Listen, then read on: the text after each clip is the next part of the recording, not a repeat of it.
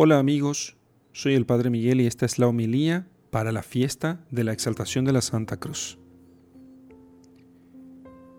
Queridos hermanos, queridas hermanas, la bienaventurada Santa Elena, la que fue madre del emperador Constantino, había visitado a la edad de 80 años los santos lugares, la Tierra Santa, y había consagrado con eh, su vida entera a hacer un servicio que ahora vamos a contar. ¿sí? Aquellos santos lugares consagrados con la, vida y la sangre de Cristo eh, han tenido a Santa Elena como una gran patrona. Ella fue movida entonces por, la, por divina inspiración y quiso buscar la Santa Cruz de nuestro Señor y eh, llevarla a Roma, o sea, rescatarla.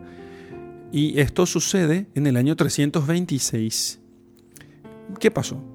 Se hallaba Santa Elena muy acongojada y perpleja porque nadie podía decir dónde estaba esa cruz y los paganos habían puesto en el Calvario, en el, lugar de, la crucifixión, un, ídolo, una, estatua de, la Venus griega para que ningún cristiano se acercase para hacer oración en aquel lugar.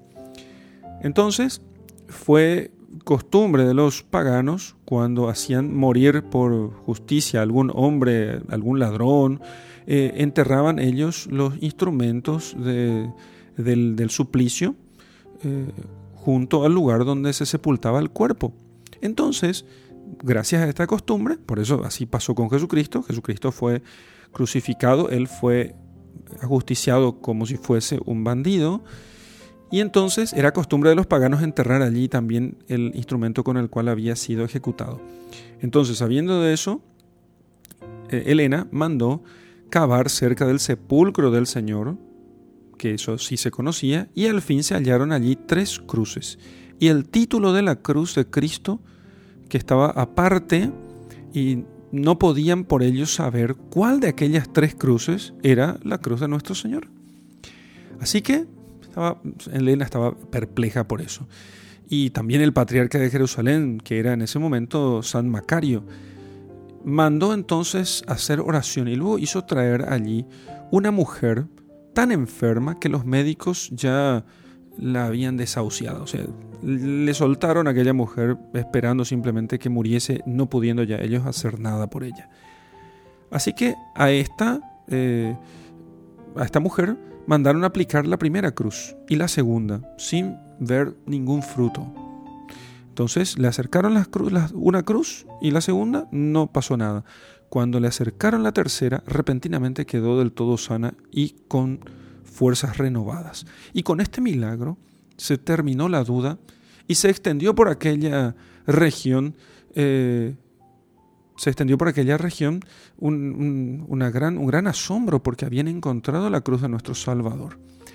Increíble fue el gozo de Santa Elena, la cual hizo, eh, gracias al Señor, por tan señalado regalo y beneficio, edificar, ella hizo edificar un gran templo, un lindo y hermoso templo en aquel mismo lugar donde se dejó, donde dejó igualmente parte de la cruz eh, ornamentada ricamente en un relicario, y la otra parte con los clavos encontrados envió a Roma junto a su hijo el emperador Constantino, el cual mandó ponerla en un templo que hizo construir en Roma y que después se llamó el Templo de la Santa Cruz de Jerusalén. Ordenó además que desde entonces ningún, eh, ningún malhechor fuese crucificado y que la cruz porque hasta ese momento todavía estaban eh, los malhechores, eran crucificados, eran ejecutados en cruces. Ordenó entonces Constantino que ya no hubiese ejecuciones en cruz y que la cruz, hasta aquel tiempo, que era el, instrumento más vil, más ignominioso, fuese de allí en adelante un símbolo de la gloria y, la, y corona de los reyes. Así, entonces, Constantino mandó cambiar las águilas de la bandera imperial por la cruz y con ella mandó hacer monedas y poner un globo del mundo en la mano derecha de sus estatuas y sobre el globo de la misma, de la misma mano una cruz, para que se entendiese que el mismo mundo había sido conquistado por la Santa Cruz de nuestro Redentor, que es Jesucristo, y que esa misma cruz había de ser el escudo y la defensa de, ese entonces, desde ese entonces de la República Cristiana. Así que la iglesia hoy celebra esta fiesta para enseñarnos a reverenciar el tesoro divino de la Santa Cruz.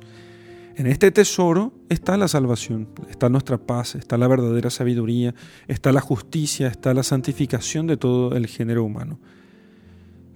Tertuliano, un autor sagrado de los primeros siglos, eh, declaró eh, la costumbre que tenían los cristianos en santiguarse, sabemos de esa costumbre gracias a Tertuliano, y de armarse de la señal de la cruz. Y dice entonces Tertuliano lo siguiente, en todos los pasos que damos, en nuestras entradas, en nuestras salidas, cuando nos calzamos, cuando nos levantamos y nos ponemos a la mesa, cuando nos sentamos y nos traen una luz, una vela, y nos acostamos y finalmente en todas nuestras acciones continuamente hacemos la señal de la cruz en la frente. Fíjense este testimonio de los primeros siglos, desde el principio, siempre los cristianos se santiguaron con la señal de la cruz. Notables palabras son estas. Manifiestan esa santa costumbre de los cristianos más antiguos y fervorosos. ¿Por qué nosotros no hemos de imitarles? haciendo también con toda reverencia la señal de la cruz al levantarnos, al acostarnos, en la tentación, al comenzar cada una de nuestras tareas, al comenzar algún viaje y en tantas otras ocasiones o peligros en que tenemos tanta necesidad de la ayuda y del favor del cielo. Santiguémonos siempre, en el nombre del Padre y del Hijo y del Espíritu Santo. Amén.